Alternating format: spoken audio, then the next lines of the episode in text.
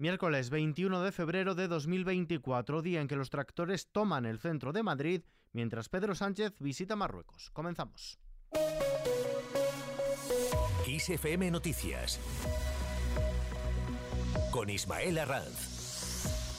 ¿Qué tal? Los agricultores colapsan el centro de Madrid. Los agricultores que han tomado las calles del centro de la capital con cerca de 500 tractores han advertido de que no tenían previsto abandonar sus posiciones hasta que dejaran entrar a los cerca de otros mil tractores retenidos en las entradas de la capital, lo que ha provocado momentos de tensión y cargas policiales cerca de la puerta de Alcalá. Tras esta concentración, la mayoría de los agricultores y tractores ha emprendido la marcha hacia el Ministerio de Agricultura en la glorieta de Atocha para finalizar esta concentración en torno a las 5 de la tarde de este miércoles. Y como decimos, Madrid concentra esta masiva movilización de agricultores, estas protestas del campo se han reproducido también en otros lugares como Aragón, Málaga o Murcia, convocados por la llamada Unión de Uniones. Por su parte, las organizaciones agrarias Asaja, COAG y UPA han asegurado que la unidad de acción es fundamental para cambiar la situación del sector, especialmente en lo que se refiere a las normas europeas. Piden además que se respete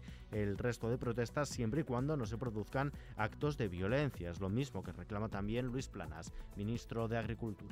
El gobierno evidentemente respeta el derecho de manifestación de acuerdo eh, con las leyes y según la autorización efectuada por la delegación de gobierno de Madrid y evidentemente nuestra esperanza y nuestro deseo es que se produzca de forma pacífica y sin ningún tipo de violencia ni ningún tipo de, de incidente.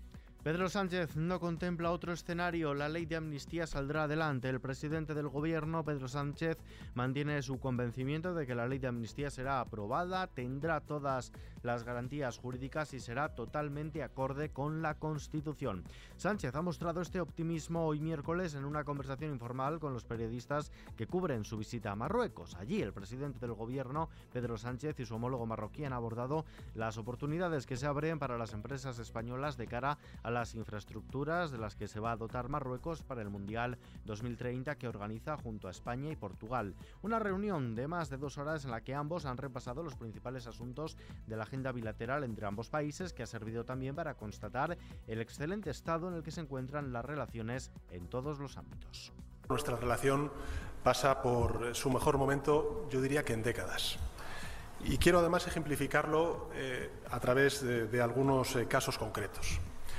El primero de ellos es el proyecto de organización conjunta del Mundial de Fútbol en el año 2030 entre el Reino de Marruecos, el Reino de España y también Portugal. La Copa del Mundo de Fútbol masculino es, eh, sin duda alguna, un extraordinario reto, pero sobre todo es una gran oportunidad para continuar fortaleciendo aún más los lazos de amistad entre los tres países. Mientras tanto, la investigación judicial por la que ha sido detenido Coldo García Izaguirre, quien fuera asesor del exministro socialista José Luis Ábalos, investiga presuntas mordidas en contratos durante la pandemia de COVID-19, cuyo material fue destinado a los ministerios de Transportes e Interior, así como a comunidades autónomas como Baleares y Canarias. Investigación de la Fiscalía Anticorrupción que afecta a una veintena de personas por organización criminal, tráfico de influencias y cohecho por al menos de 50 millones de euros, y frente a la cual el Partido Popular pide explicaciones. Desde Génova interpelan al presidente del gobierno, Pedro Sánchez, para que explique si el cese de José Luis Ábalos como ministro de Transportes estuvo vinculado a las supuestas actividades fraudulentas del que fuera su asesor, Coldo García, durante la pandemia. La secretaria general del Partido Popular, Cuca Gamarra, sostiene que el propio Ábalos tiene que dar explicaciones, así como el entonces ministro de Sanidad y actual secretario del PSD, Salvador Illa, y también lo tiene que hacer, dice, el actual titular del ramo, Mónica García. Lo primero que pedimos son explicaciones y unas explicaciones que deben ir acompañadas evidentemente de dimisiones. Pero lo primero son sus explicaciones. Sí. Y explicaciones suyas, reitero, del presidente del gobierno que cesó como ministro al señor Ábalos y por tanto hay que saber si ese cese estaba vinculado a lo que hoy estamos conociendo, a la vinculación de personas que estaban en el ministerio con eh, su lucro personal por su vinculación, por el, la, eh, el cobro de comisiones ilegales en la adquisición de material sanitario. El presidente del Gobierno y secretario general del PSOE, Pedro Sánchez, también ha valorado estas informaciones, lo ha hecho desde Rabat durante su visita hoy a Marruecos. El Gobierno eh, siempre ha colaborado con la justicia siempre he colaborado con la justicia y, por tanto, máxima colaboración con la justicia, máxima transparencia, faltaría más, y me permitirá hacer una, reflexión.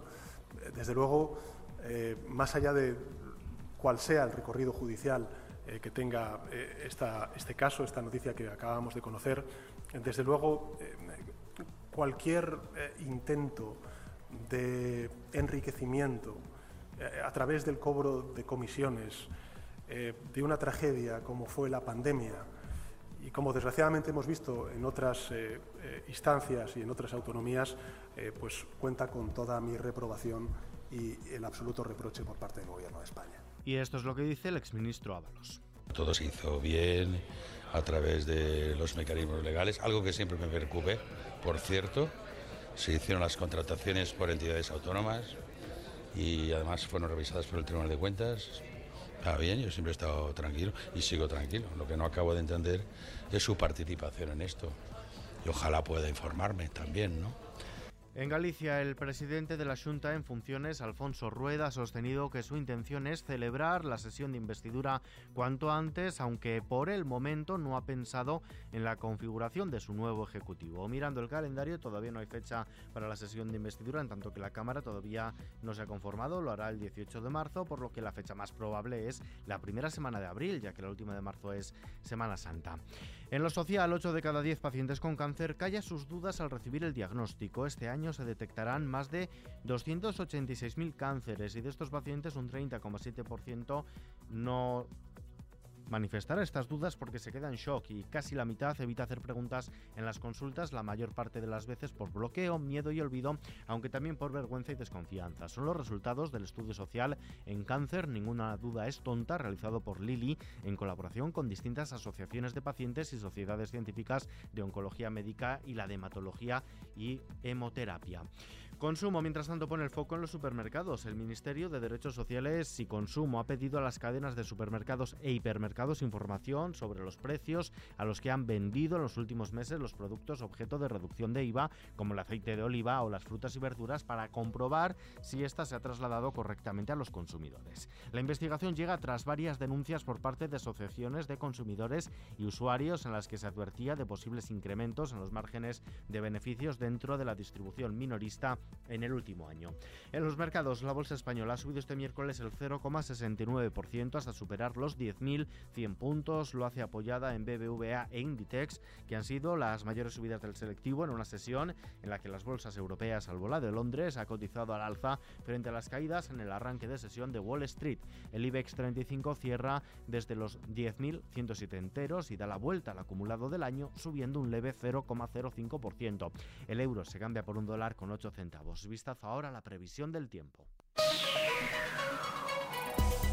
La Dirección General de Protección Civil y Emergencias del Ministerio del Interior ha alertado en un comunicado ante el temporal marítimo con rachas de viento muy fuertes y precipitaciones de lluvia y nieve durante los próximos días. Protección Civil aconseja mantenerse informado en todo momento de la evolución de los cambios meteorológicos. De momento, mañana jueves se producirá una bajada de temperaturas en el norte de la península por la entrada de un frente atlántico con abundantes nubes y lluvias ocasionales y precipitaciones que serán abundantes en Galicia y que no alcanzarán el área mediterránea. También podría nevar en montañas de la mitad norte. No se descartan nieblas matinales en el Bajo Guadalquivir, Bajo Ebro y zonas de montaña del centro peninsular. Terminamos. Ya sé que soy solo una zorra, que mi pasado te devora. Ya sé que soy la oveja negra, la incomprendida, de piedra. Radio Televisión Española y Cines han alcanzado un acuerdo para la retransmisión de la final del Festival de Eurovisión 2024 en las salas de cine de la compañía dedicada a la exhibición cinematográfica. El próximo 11 de mayo los seguidores del emblemático certamen europeo tendrán la posibilidad de disfrutar de las actuaciones en pantalla grande con la mejor calidad de imagen y sonido. Nebulosa, la banda formada por Mary Bass y Mark da Sousa, representará a España el próximo 11 de mayo en la final del Festival de Eurovisión 2024 en Malmo, Suecia. Lo hará con este Zorra.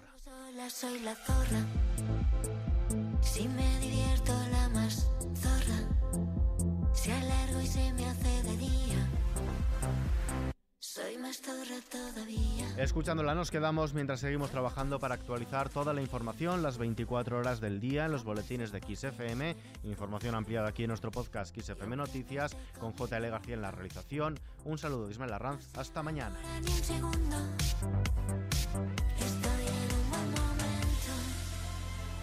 Solo era cuestión de tiempo. Voy a salir a